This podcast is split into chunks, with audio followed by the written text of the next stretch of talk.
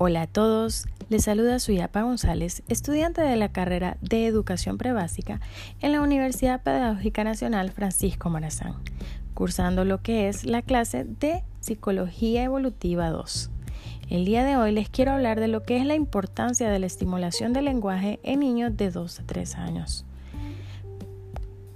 La estimulación del lenguaje permite desarrollar el pensamiento, aumentando la capacidad intelectual y de análisis, contribuyendo así al desarrollo cognitivo y a una adecuada expresión de ideas, de sentimientos e incluso de emociones.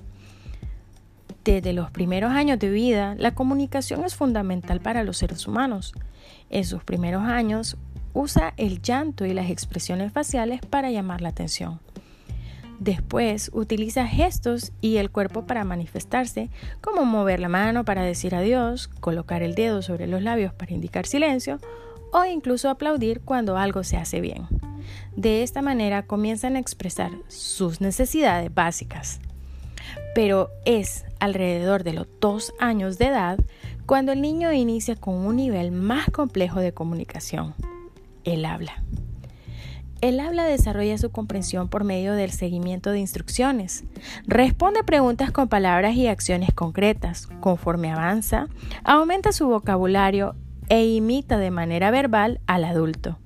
De esta manera empieza con la adquisición de conceptos cognitivos, identificando partes de la cara y el cuerpo, así también como la clasificación de conceptos por tamaño, forma y color.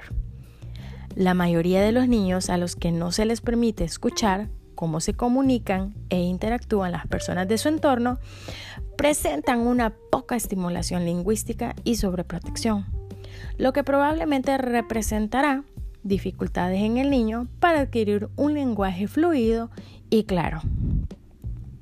Es después de los tres años cuando logra un lenguaje más elaborado, donde su capacidad de escuchar y su interés por aprender sobre el medio que lo rodea hace que pueda realizar preguntas para obtener información. Además, con un habla claro, puede narrar acontecimientos pasados, mantener pequeñas conversaciones, utilizando ya lo que son verbos, artículos y reglas gramaticales. Y así, mejorar a la par su nivel de atención, motricidad fina y habilidades físicas. Este ha sido mi aporte por el día de hoy, espero que les haya gustado.